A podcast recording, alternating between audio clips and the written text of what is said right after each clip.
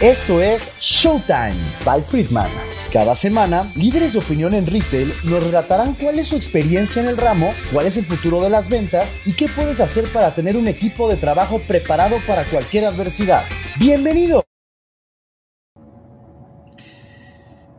Bien, muy buenos días a todos. Bienvenidos a este nuevo Facebook Live. Estamos muy contentos de estar de nuevo con ustedes. Eh, primero que nada, me gustaría saludar a nuestra audiencia, a nuestros seguidores, a nuestros, em, nuestros, ah, nuestros amigos. Recordarles también un enorme favor compartir nuestras redes sociales de Friedman Latinoamérica. Eh, seguramente verás en esta transmisión de Facebook Live, puedes retransmitir, puedes darle like a la página, a nuestra página de LinkedIn, a nuestro canal de YouTube en su momento cuando lo subamos. Y por supuesto, recuerda que nos puedes encontrar en Spotify como Showtime by Friedman. El día de hoy estoy muy contento porque eh, quiero presentarles a una experta en recursos humanos, una persona que eh, tiene gran experiencia y me gustaría eh, pues presentar a Mónica Franco, que ven aquí en pantalla. Ella tiene experiencia en recursos humanos, reclutamiento, selección, contratación, capacitación, manejo de sindicatos, evaluaciones de desempeño, clima laboral, entre tantas cosas de recursos humanos. Mónica ha laborado para empresas de retail y de seguridad privada con más de 20 años de experiencia y de formación profesional en psicología con un posgrado en administración de capital humano. Inició su carrera profesional en tiendas departamentales en Suburbia en 1999 y posteriormente se fue al sector de seguridad privada. Actualmente está en tiendas especializadas Recubre. Es responsable de la gerencia de valor y desarrollo humano, lleva más de 10 años ya ahí en la organización, dirigiendo los departamentos de talento, de capacitación, nóminas, entre otros. Un largo currículum, Mónica, pero muy contento de que estés aquí con nosotros. Bienvenida. Gracias, Carlos. Gracias comunidad, eh, a todos los que nos escuchan y están el día de hoy con nosotros. La verdad es que es un placer para mí eh, poder compartir este espacio y platicarles un poco de mi experiencia, por supuesto, ¿no? Eh, y, de, todos, de todos estos años a lo largo del tiempo y de lo que podamos obviamente aprender el día de hoy. insisto, de mi experiencia. Muchas gracias de verdad a Dios, la vida y el universo por este regalo, a todos los que nos escuchan y esperemos que nos eh, divirtamos en esta sesión. Seguramente, seguramente nos vamos a divertir mucho y vamos a aprender mucho de tu experiencia. Me gustaría poner un poco en contexto a nuestros amigos. En los procesos de selección, la entrevista generalmente es uno de los pilares fundamentales para dar al candidato eh, con el candidato idóneo. Saber cómo entrevistar a un aspirante es clave para encontrar un perfil que corresponda con los requerimientos del puesto y además que comparta los valores de la organización, eso es muy importante. En algunas, en algunas organizaciones, un índice menor al 15%, dependiendo del tipo de organización, se consideraría una rotación sana. Eh, sin embargo, cuando la tasa va entre el 15 y el 30%, ya representa una pérdida considerable de capital humano y cuando es superior ya al 30%, señala un estado de gravedad en cuanto a la gestión de ingresos y salidas en la organización y por supuesto genera un costo importante para la empresa. Mónica, me gustaría empezar por preguntarte qué opinas sobre la relación entre estos índices de rotación o la rotación que tienen las organizaciones y el proceso de entrevista, o sea, porque llevan una relación directa. Al final, tú tienes rotación y obviamente hay una mayor demanda de eh, cubrir vacantes. ¿Qué opinas de esta relación y qué tanto afecta a la empresa? Ok, fíjate que eh, sin duda hay una relación, por supuesto, entre las dos. Aquí en el proceso de la entrevista, eh, como la entrevista es, es crucial para iniciar tu proceso, obviamente, y que tú tengas al candidato idóneo, que es el que va a, cubrir la posición que tú tienes vacante. Pero aquí lo importante es que durante el proceso de la entrevista, con todos los elementos eh, que tú, eh, eh, o todos los elementos que intervienen para poder contratar al colaborador, tengas, tengas la, la, la visión de que este candidato que tú ingreses a la compañía no te rote, permanezca contigo, que eso es lo importante. Ojo, Carlos, aquí es, es muy importante destacar que durante el proceso, la experiencia que el candidato tiene que vivir contigo debe de ser la mejor.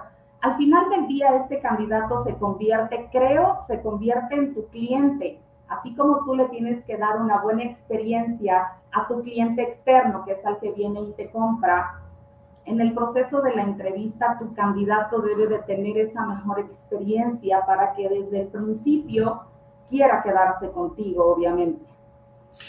Si esa experiencia no es buena, ajá, y al final ingresa a tu organización, lo más probable es que este candidato te rote. Por eso la importancia de tener en cuenta todos los factores que te ayuden precisamente desde el momento de la entrevista a garantizar, y lo hago entre comillas, o aquí un corchete, a garantizar eh, tener tu candidato.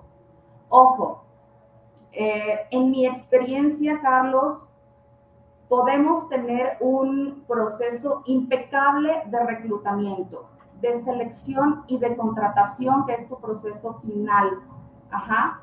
De verdad llevarlo con todos los elementos, este, todas las entrevistas que participen con, el, eh, con la posición, eh, los exámenes psicométricos, las referencias, absolutamente todo y decir yo tengo a mi candidato ideal, yo tengo el talento que necesito eh, que agregue valor o que sume a la organización. Pero eso, Carlos, no te va a asegurar que se quede contigo.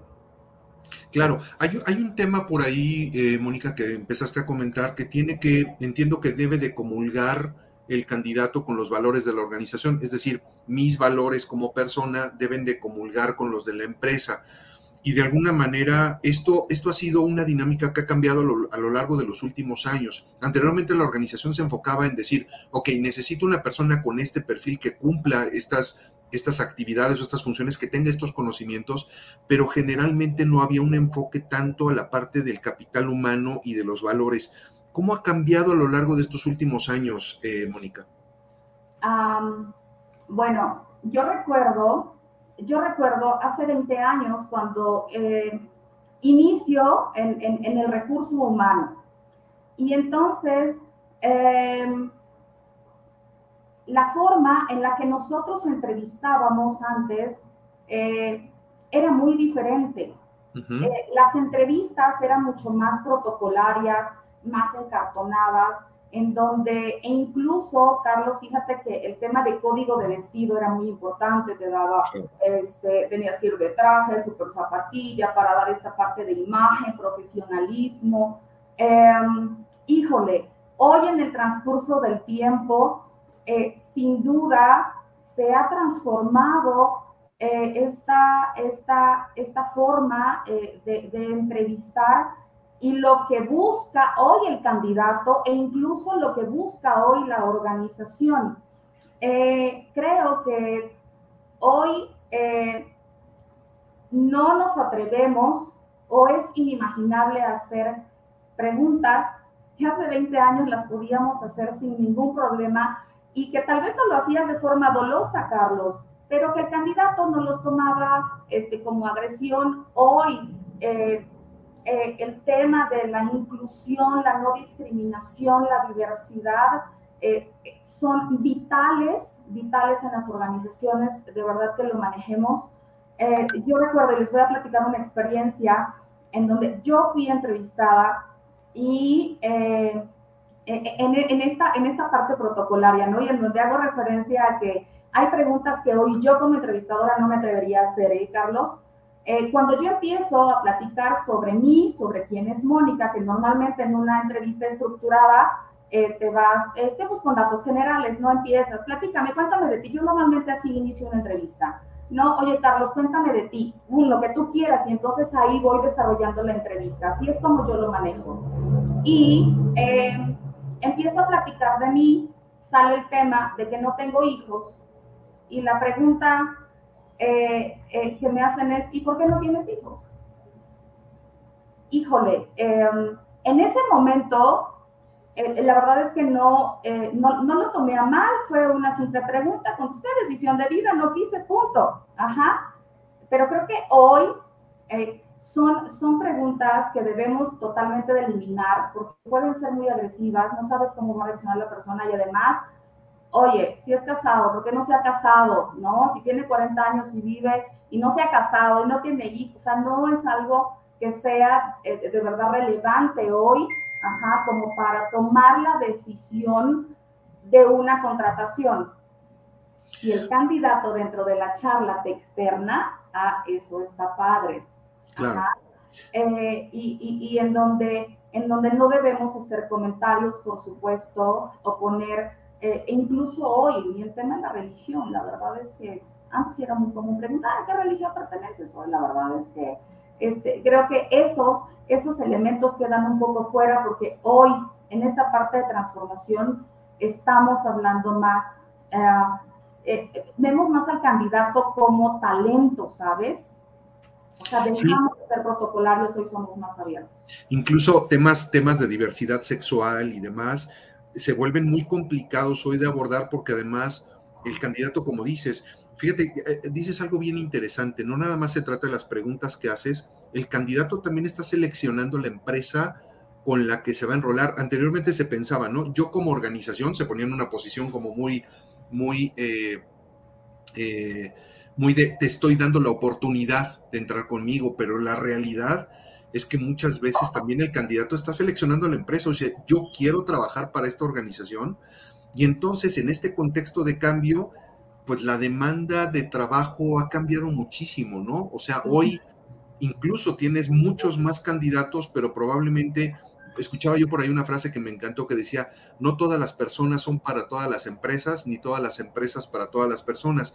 De alguna manera es una negociación de, quiero que tú estés conmigo como candidato, yo como organización, pero la organización también, el, candidato, perdón, también está seleccionando a la empresa. ¿Cómo ha cambiado esto, Mónica?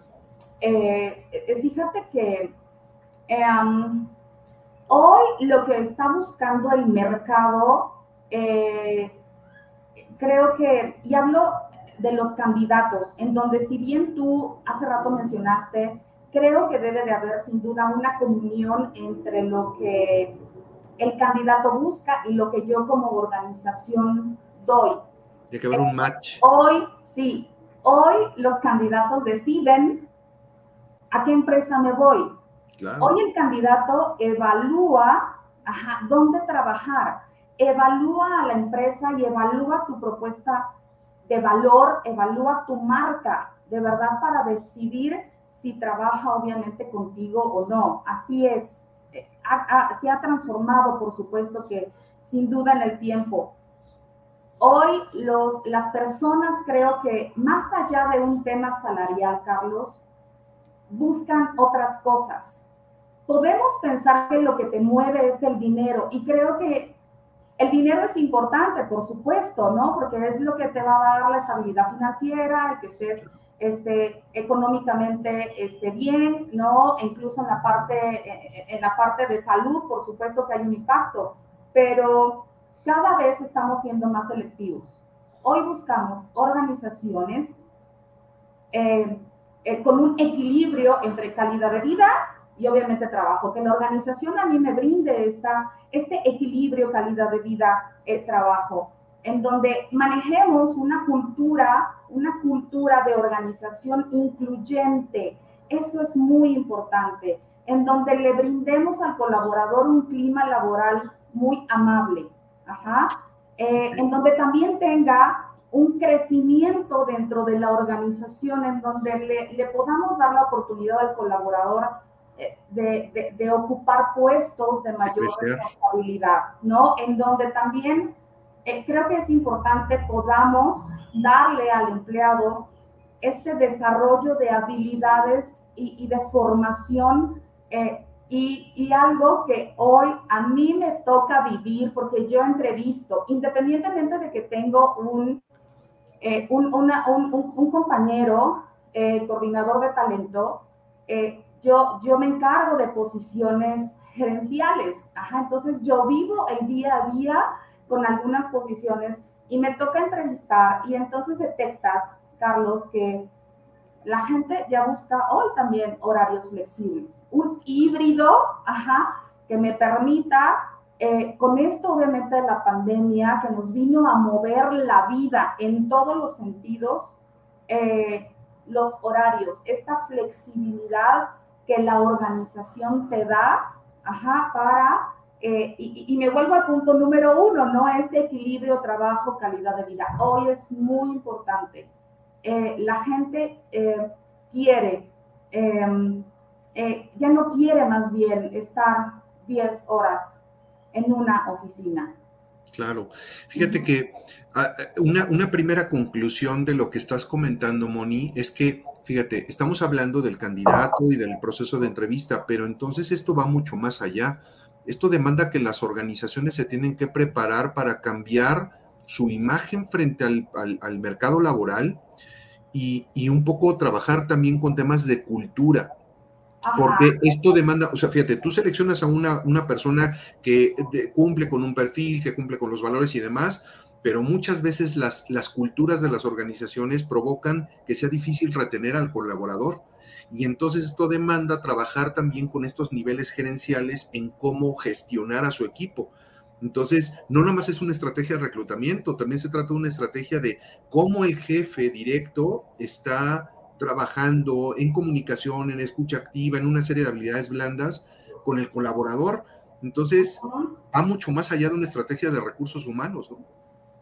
Eh, sí, la verdad es que creo que eh, nosotros tenemos un gran desafío, Carlos, como recursos humanos, y tú lo acabas de decir ahorita, no nada más como recursos humanos, sino, eh, ¿sabes? Tenemos la creencia de que eh, el clima laboral, ¿no? O sea, cómo se siente la gente es responsabilidad de recursos humanos. Y entonces la rotación de la gente es responsabilidad de recursos humanos. Eh, y si la gente se queja, es responsabilidad de recursos humanos. Y si no contratas a tiempo, es responsabilidad de, recursos humanos. Y así, ¿no? O sea, todo cae en recursos, recursos, recursos humanos. La verdad es que creo que hoy no es así. Sí. Hoy en la organización, si bien recursos humanos es un, creo que es un socio estratégico del negocio y entonces yo como recursos humanos em, tengo eh, que, agregarte valor a ti, a la organización, para eh, eh, armar no, no, nada más la estrategia que conlleva obviamente a mi área, pero creo que Hoy tenemos que incluir a todo tu equipo estratégico para que las cosas sucedan.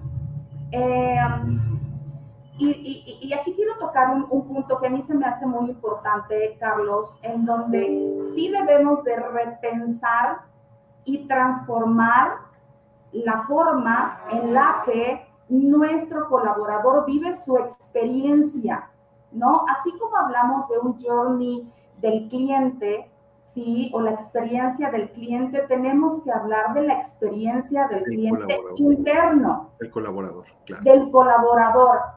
Eh, yo platicaba hace rato y, les comentaba, em, desde el momento de la entrevista, si tú no, si tú no inspiras al, al candidato que tienes aquí, eh, si, no, si no de verdad le, enamoras con lo que tú eres, y hablo de organización, ¿eh? de lo que tú eres, de lo que, de lo que tú le puedes obviamente dar, eh, creo que no, no estamos, a, a, mi percepción y a mi experiencia, pues haciendo bien las cosas, ¿no? O el deber ser. Entonces creo que hoy tenemos que repensar y transformar la forma en la que le damos al colaborador esta experiencia, este viaje durante la organización, eh, precisamente para ser creadores de valor. Claro. O sea, yo como organización debo ser una organización creadora de valor para el colaborador. Debo de generar eh, un trabajo con propósito en donde haya una comunión eh, entre el objetivo individual, pero también el objetivo de la organización. ajá, en donde tenemos em, que reconocer también al colaborador y a veces, Carlos, pensamos que el reconocimiento tiene que ser con dinero, dinero, dinero. Va mucho más allá, Moni. Oye, déjame interrumpirte porque te están reconociendo aquí. Por ahí Cristina Aragón te decía, este, te felicita y eso es arrastre de un líder, ¿no? Este, te reconoce como líder. Y David Local nos dice, el salario emocional cuenta mucho.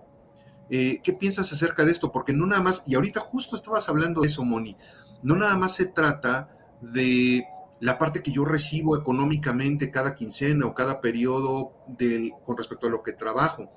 Hay un, hay un salario emocional que debemos de cuidar como organizaciones con nuestros colaboradores. ¿Qué nos, ¿qué nos puedes decir sobre esto? Sí, fíjate que, eh, bueno, justo la frase, este, cuando me interrumpiste, Carlos, por supuesto, donde estaba yo hablando de, de, que no nada más es importante el salario, eh, el, el, el, el, salario, la lana y lo que recibimos, y ahí iba yo a comentar la importancia de lo que es manejar el salario emocional. De repente, Carlos, creemos que todos los programas que podemos implementar en una organización nos tienen que costar. Y entonces también tenemos esta creencia limitante de, es que si voy con mi jefe y entonces le presento el superprograma, eh, no hay presupuesto, no me lo va a liberar y, y, y, entonces pues ya no puedo hacer nada. Creo que si trabajamos el salario emocional em, a través de verdad de los recursos, de los recursos que tengamos, pero con mucha creatividad, podemos, eh, podemos eh, impulsar el reconocimiento eh, que, creo que va muy enfocado a eso, impulsar el reconocimiento en el colaborador, eh, darle de verdad, em, eh, dice por ahí la clásica palmadita, ya sabes, ¿no? Oye, lo hiciste muy bien, porque así, Carlos, como voy a como voy a, a retroalimentar sobre las oportunidades que yo detecte en el candidato, cuando cometemos errores, cuando algo no sale bien. Por supuesto que tengo que reforzar lo que hace muy bien. Y si yo refuerzo de manera constante lo que hace muy bien, eh, le estoy ayudando. Y eso de verdad es salario emocional. Perfecto. Comunica, utiliza, si tienes una plataforma e-learning donde puedas subir reconocimientos, hazlo, este, donde puedas abrir un foro para, para que entre los mismos colaboradores reconozcan, eh, eh, no sé, al mejor, al, mejor colaborador que dio el mejor servicio, eh, manda slide. Hoy creo que debemos de generar una marca empleadora a través de nuestras, de nuestras redes, utilizar nuestra página web como, como precisamente esta fuente o principal fuente para reconocer también al empleado. A mí me encantaría, a mí me encantaría que, eh, así como lo hacen muchas otras organizaciones, cada vez seamos más empresas las que, ¿por qué no subir un video con un colaborador este, feliz, ¿no? Un video a nuestra página web, porque normalmente enfocamos la página web a, al cliente externo, ¿no? En donde exponemos nuestro producto, etcétera. Entonces, creo que invierte en el salario emocional, de verdad no es necesario tener este, mucho dinero. Necesitamos, sin duda, y creo que tenemos mucha creatividad para poder trabajar esa parte con los colaboradores. Fíjate, estás hablando ahora, Moni, de, fíjate, nos fuimos del reclutamiento, que es nuestra base, pero la estrategia de recursos humanos va mucho más allá de todo esto y estás hablando de muchas habilidades blandas que necesitamos dotar a nuestros gerentes, a nuestros eh, mandos medios. Y fíjate lo que dice aquí Shakur David Carranza, dice, definitivamente es súper importante la responsabilidad social de las empresas. Y esta responsabilidad social está justo en un trato digno, en un trato correcto de parte del gerente. Entonces, fíjate, nos fuimos desde el reclutamiento pero el reclutamiento es apenas la primera parte del proceso, pero la realidad es que es toda una estrategia que, como bien decías hace rato, no solo impacta a la parte de quien es responsable o quien tiene en los hombros los recursos humanos en la organización, sino es transversal en la empresa. Hoy está demandando el mercado habilidades blandas. Ajá, sí, es, correcto. Eh, um, fíjate que considerar estas, estas habilidades en el futuro colaborador o en el candidato que yo voy a, a, contratar, ajá, en la persona que yo decido contratar es muy importante. Y esto tiene un impacto en la organización. El resultado o desempeño del colaborador impacta de manera positiva o no en los objetivos de la empresa. Claro. Eh, cuando, el, cuando el futuro candidato, cuando la persona que tú vas a contratar ya cuenta con estas habilidades, digo, eso está padrísimo. Para que tú detectes estas habilidades, tienes herramientas, ¿no? Para poder obviamente detectarlas desde la entrevista. Ajá. Pero aquí también es importante, si hablamos de estas habilidades blandas que tienen que ver con comportamientos también, es detectar si tus colaboradores internos las tienen. Y si no las tienen, hay que ayudarles a desarrollarlas, porque impacta tanto el que llega, pero creo que impacta mucho más el que recibe, el que ya está aquí en la organización. Entonces creo que hablando de estas habilidades blandas en donde trabajo en equipo, la comunicación, el liderazgo, eh, nos van a ayudar a que la organización funcione de mejor manera. Esa es una realidad. La gente va a contribuir de mejor forma, va a contribuir en, común, ¿no?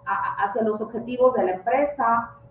Trabajar en el liderazgo eh, de las personas nos va a permitir tener colaboradores listos y que estén preparados para ocupar posiciones y eso nos ayuda o nos sirve eh, pues como fuente de reclutamiento interno. Interno. Y es que fíjate, Fíjate, eh, esto que estás diciendo, y mira, nuestro este amigo Francisco Alemán, Francisco, un abrazo. Ante la, antes las empresas buscaban empleados manejables, sumisos, que no causaran problemas a las empresas, sin importar la capacidad del empleado como persona. Y hoy lo que deseas es, no deseas un, un empleado este, combativo ni, ni resistente, pero sí buscas a alguien que no nada más asuma eh, instrucciones, sino que también aporte y que sea retador a la empresa y que rete a la organización al cambio, ¿cierto? Claro, y aquí fíjate que si bien hablamos del trabajo en equipo, eh, eh, el liderazgo y la comunicación este, efectiva, donde nos ayuda a crear relaciones de interacciones sanas y la comunicación afectiva, eh, no, la comunicación afectiva donde nos ayuda a crear estas relaciones sanas y la comunicación efectiva donde nos va a ayudar a tener de mano información y estar más sensibles a lo que ocurre en la organización. Fíjate que yo agregaría una que para mí es muy importante y que tiene que ver con lo que comentó eh, o eh, en este momento... Francisco. Francisco, sí. La asertividad.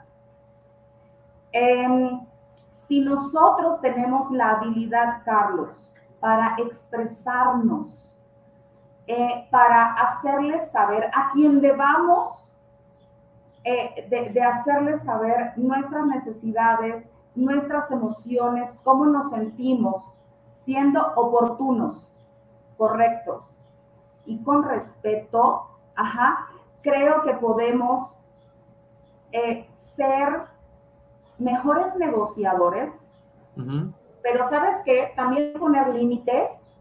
Y entonces aquí hablo en donde, en donde decían, este, hoy estábamos acostumbrados a tener o buscaban las organizaciones empleados sumisos. Sumisos. Hoy no, hoy no. Creo que si tenemos esta habilidad asertiva, vamos a poder comunicarnos de verdad de manera muy efectiva con nuestros pares, con nuestros jefes, con nuestros este, eh, colegas eh, subordinados, con nuestros compañeros, con cualquier persona. Ajá. Entonces, eh, siempre, siempre creo que a favor, a favor del bien común, a favor, obviamente, de la organización. Por eso hablo de eh, en el momento correcto, con la forma correcta, oportuno y con respeto. Eso es muy, muy importante, creo que es clave para mí. Fíjate, Norma Monroy, Norma, un abrazo, dice que tenga además este colaborador la capacidad para solucionar y trabajar en equipo en pro de la empresa, justo esto que estás diciendo, por el bien común. O sea, es yo me siento parte de la organización, me siento bien en la organización y obviamente es parte del bien común. Moni, se nos fue como agua esto. Ya terminó, oh, no me digas. Son 30 minutos. Hay Estamos, cosas sí, yo sé que nos da para más y por eso es que quiero invitarte a una nueva plática. Próximamente eh, fijamos una fecha porque este tema da para mucho. Sí, la verdad. Eh, déjame eh, nada más comentar aquí de Marianilla, Marianilla, Marianilla. Nos dice así. Dice, consideran hoy día aún hay discriminación en algunas empresas de reclutar personal. Lamentablemente todavía existen este tipo de prácticas, Moni. Es correcto. Y a mí me ha, a mí me ha tocado. Y fíjate que yo creo que uno de los grandes retos a lo que nos enfrentamos todos como recursos humanos, y creo que mis colegas, y, y, no necesita ser psicólogo, de verdad, ni reclutador, al final del día, todos nosotros hemos, hemos estado del otro lado, ¿no? Em, eh, siendo entrevistados, ajá, o nos ha tocado obviamente estar de este, pero cuando participan dentro del proceso de selección, ojo Carlos, varias personas, tú como entrevistador de primera mano puedes hacer un gran trabajo. Y entonces identificas el talento, ¿sí? Oye, que si viene casual y va para una gerencia, pero el hombre viene casual y viene de jeans, o sea, eh, perdón, pero hoy no aplica. Antes sí, ¿no? Hace 20 años, 30 años, cuando el traje era indispensable. Y, entonces, ¿sabes qué? Eh, tendemos a juzgar no a escuchar. Y entonces es ahí donde entra la discriminación, eh, que creo que hoy eh, no se debe ya de, utilizar, pero que desafortunadamente lo seguimos, lo seguimos haciendo, en donde este, juzgas la apariencia, ¿no? Juzgas la estatura, juzgas el peso, juzgas el color, eh, asocias hoy todavía, si viene alguien tatuado, ajá, este, hay, hay, una parte ahí de que, híjole, no un rechazo. Creo que debemos de trabajar como organización también en las personas que hoy participan en el proceso de selección con las creencias limitantes. Y lo dejo abierto. Las creencias limitantes creo que es uno de nuestros desafíos más grandes o retos más grandes como recursos humanos de las personas que hoy tenemos aquí. Moni, ¿qué le dejarías como último mensaje a nuestros seguidores y nuestros amigos como conclusión de esta plática y que tenemos pendiente otra, eh? Te quiero comprometer aquí frente a todos, pero tenemos otra pendiente. Pero ¿qué conclusión le darías a nuestros seguidores, a nuestros amigos? Eh, yo creo que tenemos un gran reto y podemos hacerlo. Eh, hoy como recursos humanos, seamos asertivos y luchemos de verdad este, con quien sea para poder eh, lograr que nuestros proyectos eh, sean aprobados y nosotros poder agregar valor a la organización. Eh, creo que es muy, muy importante que hoy tengamos en cuenta qué es lo que busca el candidato, pero sobre todo crear una marca empleadora. Eso para mí eh, será un, eh, o es un diferenciador muy importante, no importa si es eh, una empresa grande, mediana o pequeña, la verdad es que creo que si trabajas en tu marca, vas a poder, vas a poder lograr atraer candidatos ideales o idóneos porque ellos van a aceptar y van a comulgar con tu propuesta de valor. Enamora, enamora al candidato, de verdad, inspira al candidato.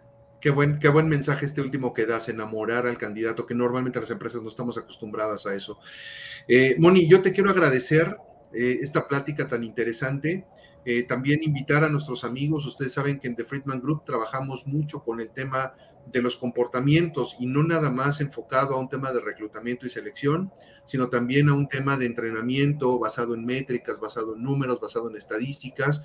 Y trabajamos mucho con estas gerencias medias para que hagan un trabajo correcto, impulsando el desarrollo, como bien decía Mónica hace rato, el desarrollo y la carrera de un colaborador dentro de la organización. No lo que buscamos es que un colaborador decida entrar a nuestra organización, pero además tenga un medio por el cual pueda desarrollarse dentro de la empresa, desarrollar la experiencia y obviamente desarrollarse como profesional. Eh, los invitamos de nuevo a, nuestras, a unirse a nuestras redes sociales, a darle clic, a eh, darle like a la eh, darle like y darle clic a la campanita para que te suscribas también a nuestro canal, tanto en Facebook como en LinkedIn, también en YouTube, en Spotify, en todas nuestras redes sociales, en Instagram, que también tenemos por ahí una, una, una cuenta en Instagram. Mónica, mil gracias por esta plática, te agradecemos este espacio este, muy interesante y nos quedamos picados con esta plática contigo, así que seguramente tendremos una más. Norma nos dice, muy buena plática, felicidades Moni, una gran plática. Gracias Norma y eh, pues eh, eh, a nuestros seguidores muchas gracias, gracias por este espacio y nos veremos muy pronto. Claro que sí, muchas gracias comunidad por haber estado aquí, Carlos. Le, de verdad les agradezco a todos, me divertí mucho, me quedé también picada y espero verlos muy pronto. Nos veremos muy pronto, Mónica. Muchas gracias. Aquí seguimos. Gracias a todos. Gracias. Buena tarde. Esto es Showtime by Friedman. Cada semana, líderes de opinión en retail nos relatarán cuál es su experiencia en el ramo, cuál es el futuro de las ventas y qué puedes hacer para tener un equipo de trabajo preparado para cualquier adversidad. ¡Bienvenido!